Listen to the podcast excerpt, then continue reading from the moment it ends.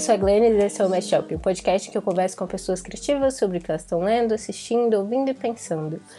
E o episódio da semana foi uma grande saga, na verdade, porque eu tenho algumas pessoas meio que marcadas para gravar, mas ninguém conseguia gravar comigo até hoje, terça-feira. E amanhã, a pessoa que faz a mixagem de som do, dos episódios, o Icaro Souza, vai viajar. Então, então eu precisava gravar até hoje, editar, mandar para ele, para ele mandar, para eu ouvir, para dar o ok para poder postar na quinta-feira. Então eu recorri ao grupo do WhatsApp das minhas amigas que eu fiz no Leia Mulheres, que é um grupo que ficou bem íntimo, assim, a gente ficou muito próximo. Inclusive, duas das meninas desse grupo é, eu já conversei aqui no Mashup, a Paty e a Mayara. E aí eu fui lá e perguntei: alguém quer gravar comigo sobre alguma coisa que a gente tenha lido juntas? Ah. E aí a Celina falou: uai, por que, que a gente não fala sobre Ulisses? Que foi também uma grande saga pra gente, tanto que a gente não terminou, nenhuma de nós. Mas eu achei interessante falar sobre algo clássico que nós não tenhamos terminado. Até porque o clássico, muitas vezes, o cânone, né, tá nesse espaço de status, esse lugar de influência que é, é muito limitado e, e, geralmente muito homogêneo. E aí eu fiquei pensando em toda na importância dos clássicos, o quão, o quão importante de fato é que nós leiamos os clássicos. E eu sempre tive alguma revolta assim contra o cânone por conta disso, por conta de ser lugar super limitado. E sei lá, até pouco tempo atrás, né, estavam discutindo ainda se Carolina Maria de Jesus era sequer literatura. Então, eu olho com alguma desconfiança porque é considerado cânone.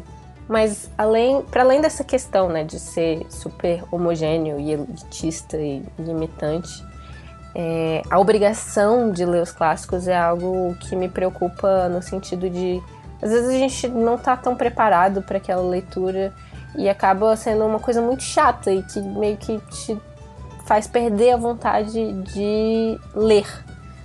Qualquer coisa que seja, é, você tem cada vez menos interesse pela literatura em geral quando você é obrigado a ler coisas que não te interessam.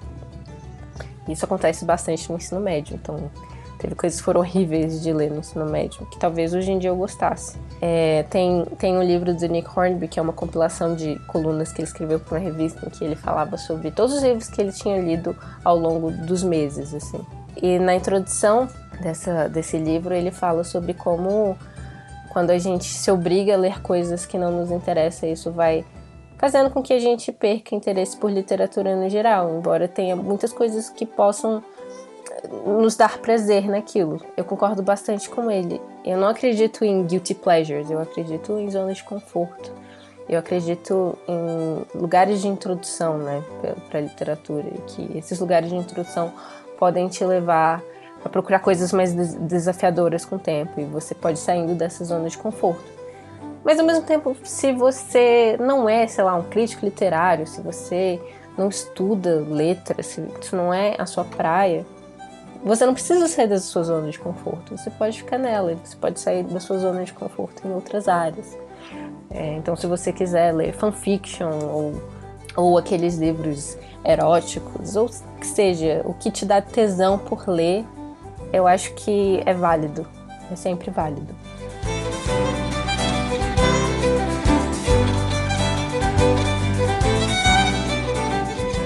Então hoje aqui no Mashup a gente tá com a minha amiga Maria Celina Gordilho. É muito estranho para falar Maria Celina Gordilho, porque eu só chamo ela de Celina. E ela é do mundo jurídico e ela é atriz também. E hoje a gente vai conversar sobre um livro que nós nunca acabamos de ler. Você pode falar um pouquinho sobre Ulisses Celina? É, sim, eu achei que era uma boa oportunidade da gente falar desse livro que é interminável, é, que a gente se juntou para ler, aliás, para não ler, né? E... Mas olha só uma oportunidade da gente falar dele, até porque é, dia 16 de junho tá chegando e é quando as pessoas comemoram o Bloomsday, que é o dia é, em que se passa a história do livro, né? 16 é, de junho. E a história do livro, é, ele é bem banal. É na verdade é, o Joyce conta a história desse é, homem, Leopold Bloom, nesse dia 16 de junho, e conta a história dele saindo de casa, várias coisas que acontecem na vida dele e dele voltando para casa para a mulher dele, a Molly, que fica esperando. E aí várias coisas acontecem, tem vários capítulos o, esse livro. E cada capítulo ele encontra pessoas, ele vê coisas. Uh, e cada capítulo o Joyce ele faz de um jeito diferente. Então é, um é um monólogo interior, o outro é uma é um, tem uma estrutura teatral, é, um outro é em forma de poema. Então ele tem essa, essa. É um grande experimento estilístico, assim. Sim, ele tem essa fama aí por causa dessa, dessa novidade estilística mesmo é, que ele trouxe ali nos anos 20, quando ele foi editado. Mas acho que o livro ele é mais interessante pelas histórias que circundam do que pelo livro em si. Até porque a gente não terminou, né? Então acho que é um grande fator de, de identificação, assim, do, da, do livro ser bom ou ruim, ou então interessante ou não. Pra gente, pelo menos, né? Sim. É, inclusive, a gente começou a ler justamente porque ia ter o Bloomsday. E tem um evento aqui em Brasília, no, numa livraria chamada Sebinho, que eles é, trazem, tipo, o, um cardápio típico da Irlanda e tem é, músicos tocando músicas irlandesas e, e a gente estava muito animado para isso. E a gente começou a ler o livro e foi assim, é tipo uma tortura. Porque acaba sendo muito hermético, né? Isso do, da a parte das experimentações estilísticas é super interessante. Só que é aquilo é um cara vivendo a vida dele de forma super banal, que é algo que eu gosto, tipo, Virginia Woolf fazer essas coisas. Mas é ao longo de o que? 1.200 páginas? Cara, eu tô vendo aqui é mil, mil, mil e cem páginas por aí. Pois é. Hum. E aí o que tinha de interessante para mim quando a gente estava lendo era ficar lendo as análises junto de cada capítulo, porque o livro meio que segue a história do Odisseu, né? Da Odisseia. Isso. Uhum. Então cada personagem tem um paralelo na história do, do, do da Ilíada. Uhum. Não, da Odisseia. Por que eu falei Ilíada? Por que eu tô confundindo? Porque a Ilíada vem antes da Odisseia. Ah, tá. Ilíada vem é, antes da Odisseia. Faz é sentido, é. Então a história é isso, né? É engraçado ele ter pegado isso do épico. É uma história que, que é de um, de um herói, né? Esse herói que tá há muitos anos perdido da, da casa da, da família dele. A, ele tá há muitos anos separado da Penélope, do filho dela, e acaba que o, a Odisseia é esse livro. É, essa história de, de, de aventura, né? Dele indo de volta para casa. Uhum. E aí ele se encontra com as sereias, tem todo. Ele é um grande fanfarrão, assim, na real, né? Tipo, ele tem uma é. lábia, ele tem toda uma parada. Aí o Ulisses é cheio dessas referências. Mas não só isso, né? Porque é, é, um, é um livro moderno, né? Ele tá ali no é modernismo, né? 1920, aquela crise, não sei. Não sei definir muito bem. Mas ele inaugura aí uma nova tendência também. É, parece. Não, não sou muito da literatura, assim, e tal. Mas acho que ele inaugura aí uma... Ele usa linguagem, ele usa é, coisas, né, assim... Fluxo de ele, consciência, ele, muito forte. Ele, sim, ele usa muito, assim, é, os sons, né, onomatopeias para trazer, enfim, outras sensações pro livro que não só a própria escrita do romance. Então tem umas coisas... Ele traz muito humor assim, que uhum. a gente uhum. pôde pegar, né? Porque tem umas coisas que são da Irlanda que a gente não, não consegue entender. Mas você estava falando aí, é, a gente estava. Porque tem um. O, o, último tradutor, né? Que a gente. Foi esse, esse livro que a gente pegou, que é o Caetano Galindo, ele fez um manual do que, que a gente pode pegar de interessante em cada é, capítulo. Mas o primeiro digamos, manual ou esquema do, do Ulisses, do que pode ser interessante, acho que foi o próprio Joyce que fez. Que ele deu, é, posteriormente, né, ele deu um título para cada é, capítulo e estabeleceu uma hora, um, um, um órgão para cada parte, uma arte que deveria ser atribuída a cada capítulo, uma cor, um símbolo e uma técnica. Que, assim, às vezes não faz nenhum sentido, mas às vezes faz. Então, e os títulos têm, têm a ver com, essa, com a, a questão do, do Odisseu lá, do, do Ulisses, né? Que são os nomes do, dos seres, sereia, cíclope, Nausicaa, enfim. Penélope, que é a última, que é quando ele volta para a mulher, que é justamente a parte que a gente não chegou, mas que deve ser a mais interessante, que é a parte da. Sim, que, eu só queria que chegar da, nessa parte. que é a parte da, da mulher, né, da Molly, que ela fala. É, eu cheguei um pouquinho lá, porque eu fui um pouco além, mas realmente é. é... Maria Celina foi, foi corajosa e seguiu sem nós. A gente parou de ler, eu acho que, tipo, a gente não tinha chegado. A gente tava, sei lá, nos 20 e poucos por cento, assim, do livro. E ela foi quase até o final. Eu tô 80%, gente, mas eu tô 80% tem um ano já. mas, mas acho que a gente livro... pode ler só o último capítulo e, e, ficar por isso mesmo, que eu acho que é, é interessante. Acho que não sei Sim. se ele. Que a gente pode até pensar se ele consegue aprender o, o enfim, como é que pensa o feminino aí, né? A cabeça o feminina ou não. Que seria o único, o único capítulo com um eu diferente.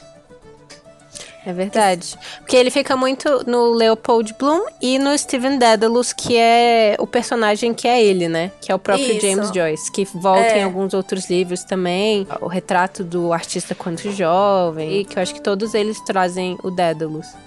É, é, fica entre esses dois. E a gente vê poucas figuras femininas, né? É muito centrado ali na, no, nos homens e. Enfim, era o mundo ali do Joyce que ele vivia. Então, talvez, não sei. Mas a gente sente um pouco dessa falta. Tem umas figuras femininas que ele põe ali naquela parte lá que ele fica na. Não sei se é na praia ou no jardim, fazendo coisas. E, e acaba que, mais que as mulheres nesse livro, a cidade, né, é uma personagem maior, assim, porque o James Joyce, ele foi seguindo ele tem um mapa assim do que é, do, do, do, caminho que o, o, que o Leopold Bloom faz. E, e, ele foi calculando a hora de cada coisa quando cada coisa aconteceria então é tipo muito muito calculadinho muito pesquisadinho isso Sim, e tem uns capítulos que ele vai contando, e, e depois tem outro capítulo que ele vai contando outra coisa completamente diferente, mas parece que as coisas depois se juntam. Que nem cinema, quando tem o, uhum. uma cena assim, uma cena assada, e depois as cenas se juntam. É, ele fez isso na escrita.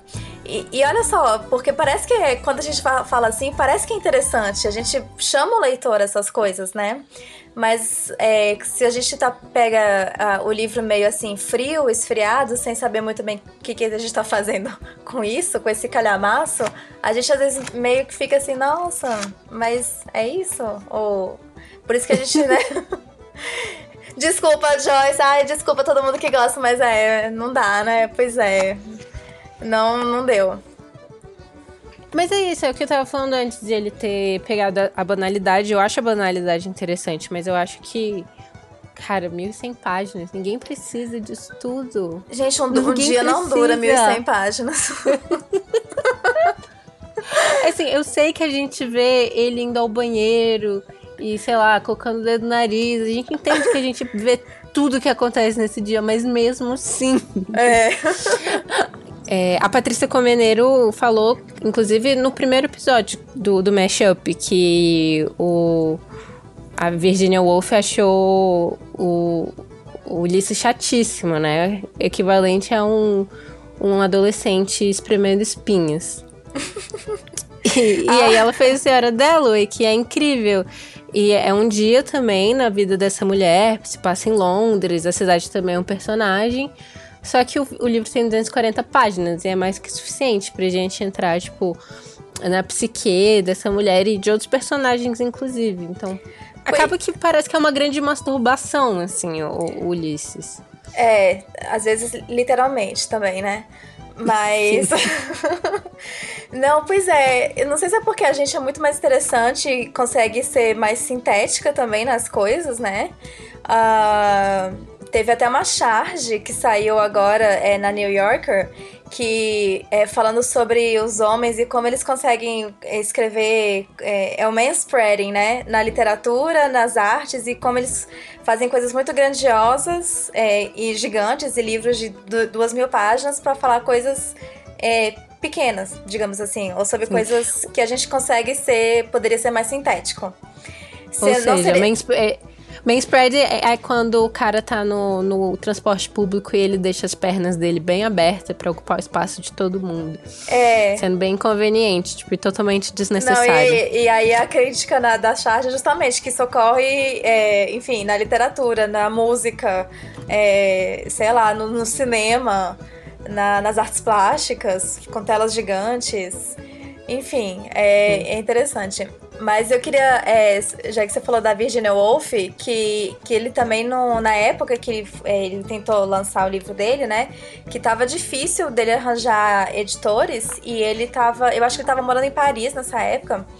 E ele arranjou uma editora, que era a Sylvia Beach, da, de uma lojinha. Uma lojinha não, uma uma, enfim, uma loja de livros, né, uma bookstore é, americana em Paris chamada da Shakespeare Company. E ela foi a primeira pessoa que deu um, enfim, viu alguma coisa de valor ali naquele naquele cara, é, naquele escritor, naquele livro, né, naquele manuscrito, que era difícil até de, de datilografar, porque dizem que a letra dele era muito difícil, ele só escrevia a lápis e tal mas ela conseguiu ali depois de muito sufoco publicar e a primeira é, edição do livro é feita lá em Paris, é, em inglês. E que a Shakespeare Company é uma é uma é uma livraria inglesa em Paris, né? Isso. Todos os livros lá são em inglês. Isso, e é uma. Essa, inclusive, só um adendo, um parênteses histórico, mas é porque ela foi muito importante assim para acolher muitos autores americanos e ingleses saíram, enfim, da, da Inglaterra e da, dos Estados Unidos e de outros lugares e foram é, para Paris, que era um lugar de, enfim, ebulição cultural naqueles anos 20, 30, 40 até a guerra.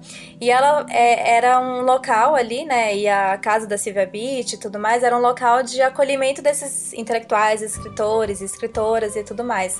Então ela tem muitas histórias, tipo essas, né, de, de encontros de intelectuais, de, de, de conversas, de publicações publicações de livros e, e de, enfim, tem, tem histórias muito boas, assim, dessa livraria. Vale Sim. a pena conhecer, conhecer também. Mas enfim, é isso. É, é isso. um parênteses. Bom, fecha é, parênteses. É, fecha parênteses. E. Não, e, e só para complementar, que também, como ele não era unanimidade, né? Ele foi encontrar o Marcel Proust, que é aquele escritor do Em Busca do Tempo Perdido, que também é um calhamaço, né? Mais de Sim. duas mil páginas outro manspreader aí, né, francês. e aí, só que a, as anedotas que contam é que nenhum tinha lido o livro do outro. E aí era cheio de, enfim, coisas assim, ah, você leu não sei o que? Não. Ah, você gosta de não sei o que? Não. Então eram dois chatos se encontrando e tentando conversar ali e depois se separando. Aí era. Nem eles se suportam. Nem eles se suportam. Tem uma anedota jurídica, já que eu sou da área jurídica, é que assim, como o livro é, foi publicado na Europa primeiro, é, para ele chegar nos Estados Unidos, é, teve uma batalha jurídica lá porque ele foi considerado obsceno. Porque tem palavrões, porque tem cita coisas que as pessoas fazem deixam de fazer, etc. E aí é, demorou 11 anos essa batalha jurídica lá, e até que teve um juiz, enfim, no que é, no voto dele, né, para liberar o, o livro para publicação na, nos Estados Unidos, ele, aí ele definiu o que é obscenidade, o que é não obscenidade, foi um, foi um, parece que foi um, um precedente importante lá para os Estados Unidos, lá nos anos 30, mas ele falou assim, ah, esse livro, assim, é legal, mas é meio chato, é não sei o que, mas é meio assim, é, fiquei um mês aqui lutando com ele e tal, mas ele é tudo mas não é tão obsceno assim, viu, gente? Vocês, acho que vocês conseguem ler sem, sem ter essa obscenidade toda. Eu acho que, né, já li coisas piores. Então, bora liberar esse livro aqui nos Estados Unidos. Vamos parar com esse puritanismo. E hoje a gente lê e fica assim, meio, poxa. Como, como muda, Não tem né? nada demais, é. é. é. Não, isso me lembra outra história que que tem um pouco a ver com isso. Você leu o As Meninas, da Lídia Fagundes Telles? Li. É, então, quando a Lígia Fagundes Telles ela, ela ia publicar esse livro, foi durante a ditadura militar, né? Uhum. E a história são de três meninas amigas que uma e uma delas é comunista e tá lutando contra a ditadura ativamente, ela vai viajar e tal. E aí quando e, e, o livro tinha que passar pela censura para ver se ele ia poder ser publicado, né? É, hum. E aí ela tava super preocupada se, se ia conseguir publicar o livro, porque tinha um personagem, um personagem comunista. E aí acabou que o livro era tão hermético, né? O livro não é tão longo quanto Ulisses, mas ele também tem o fluxo de consciência e muda, de é, muda o estilo conforme a personagem é, que tá protagonizando o capítulo muda, né? Então, acabou que os, os sensores, eles ficaram tão entediados com o livro que, que deixaram passar. Ai, que ótimo! Não sabia dessa história.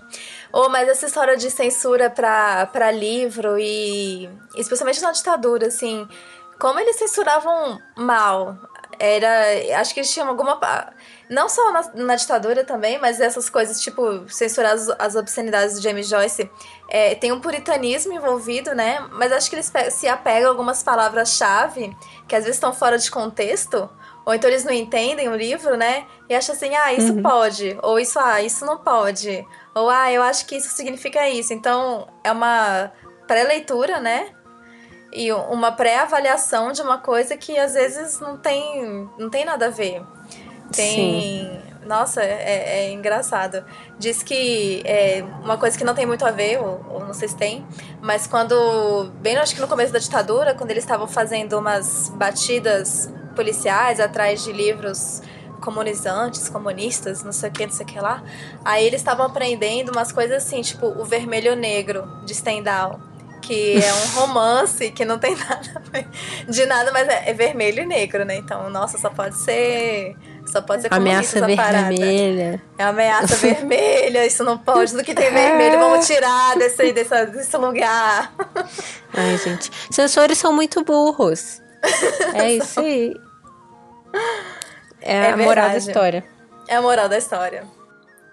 Ah, mas isso também pode ser. É, uh, falando juridicamente, o, um caso de, de censura, assim, tipo o que aconteceu com Ulisses, e tipo o que aconteceu, parece, com Flores do Mal também, do Lord Byron, né?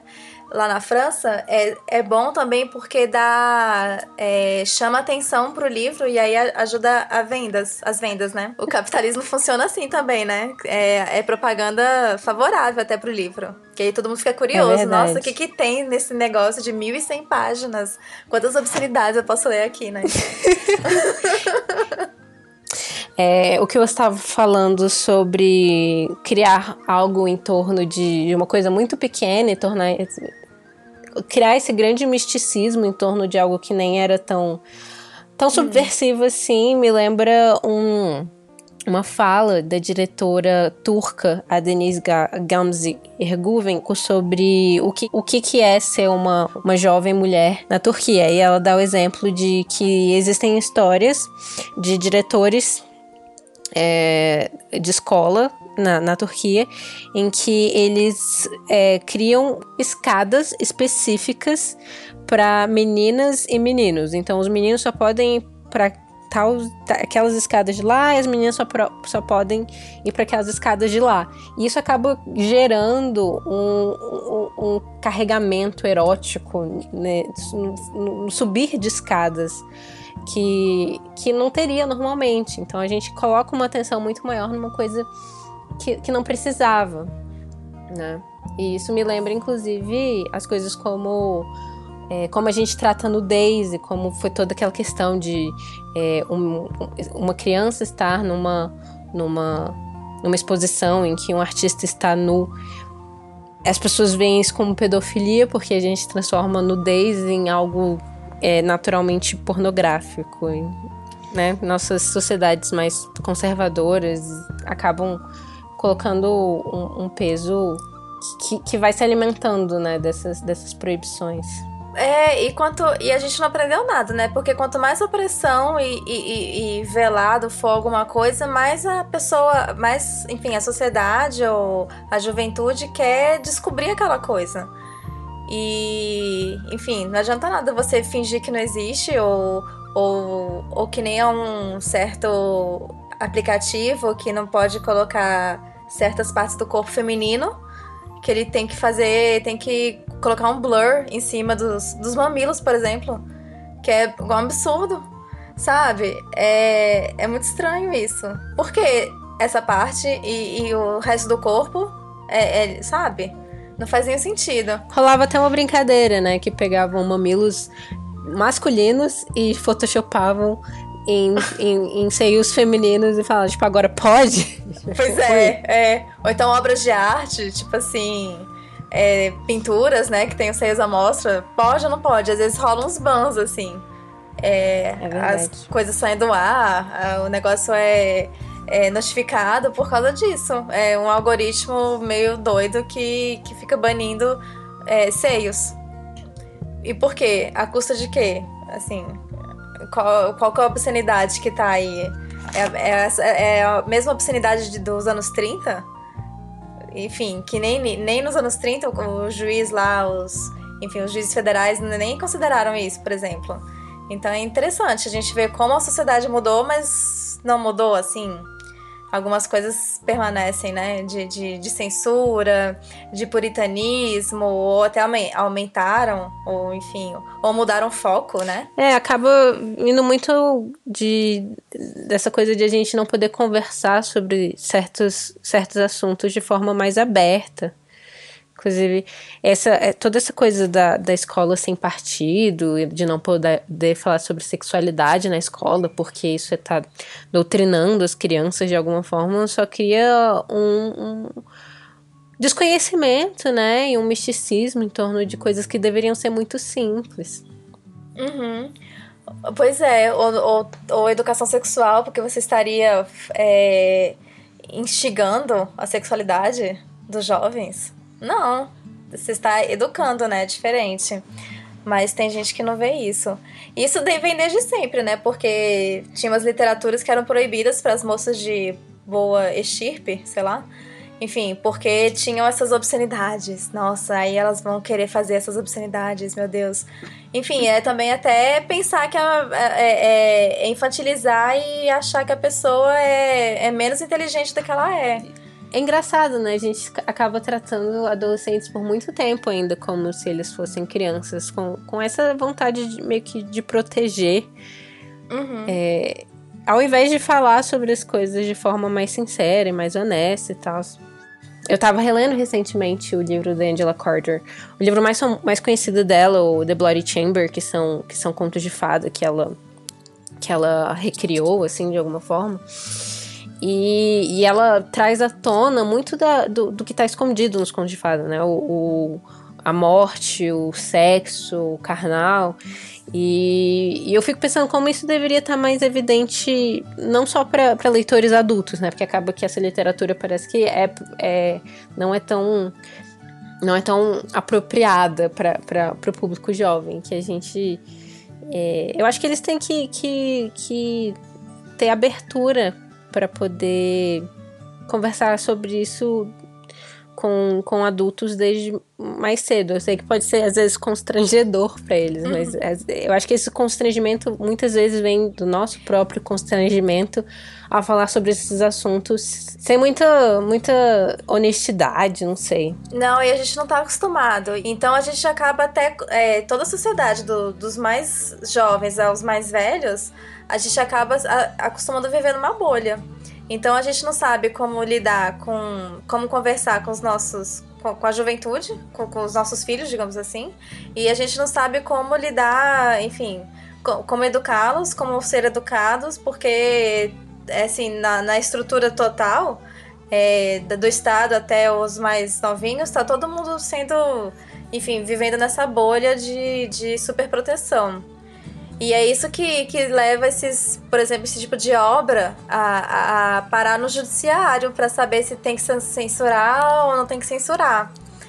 O que Sim. não deveria acontecer, porque deveria ser uma coisa natural, a própria sociedade vê isso, enfim, cada um lê o que quer e deixa de ler o que não quer.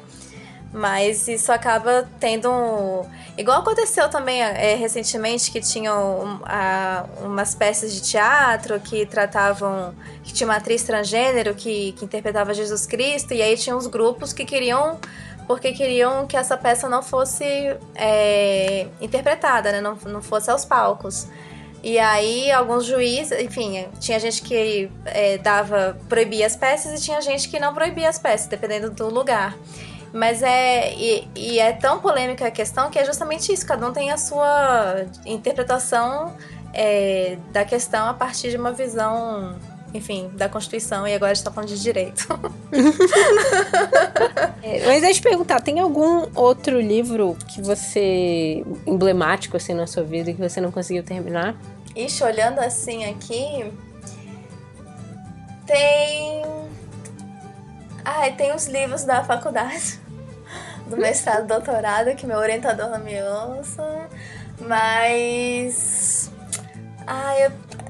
livro de poema em geral eu não consigo terminar. Porque eu acho que eu vou. Ou eu vou cansando da, do, da forma, ou então eu vou pegando assim alguns espaços.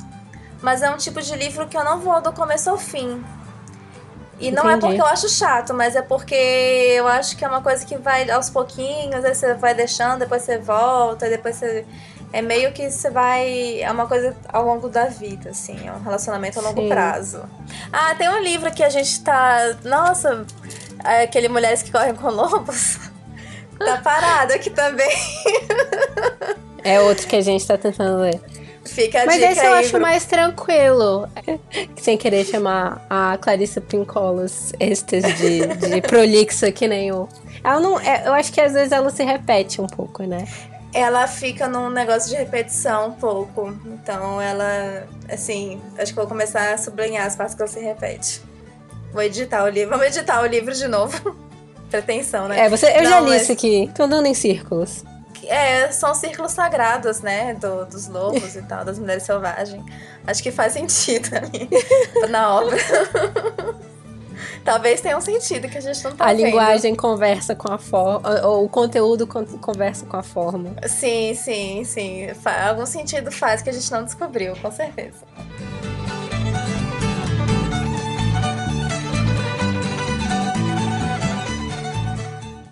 E para fechar, eu tenho duas perguntas para fazer para você. A primeira é: no que você está atuando agora?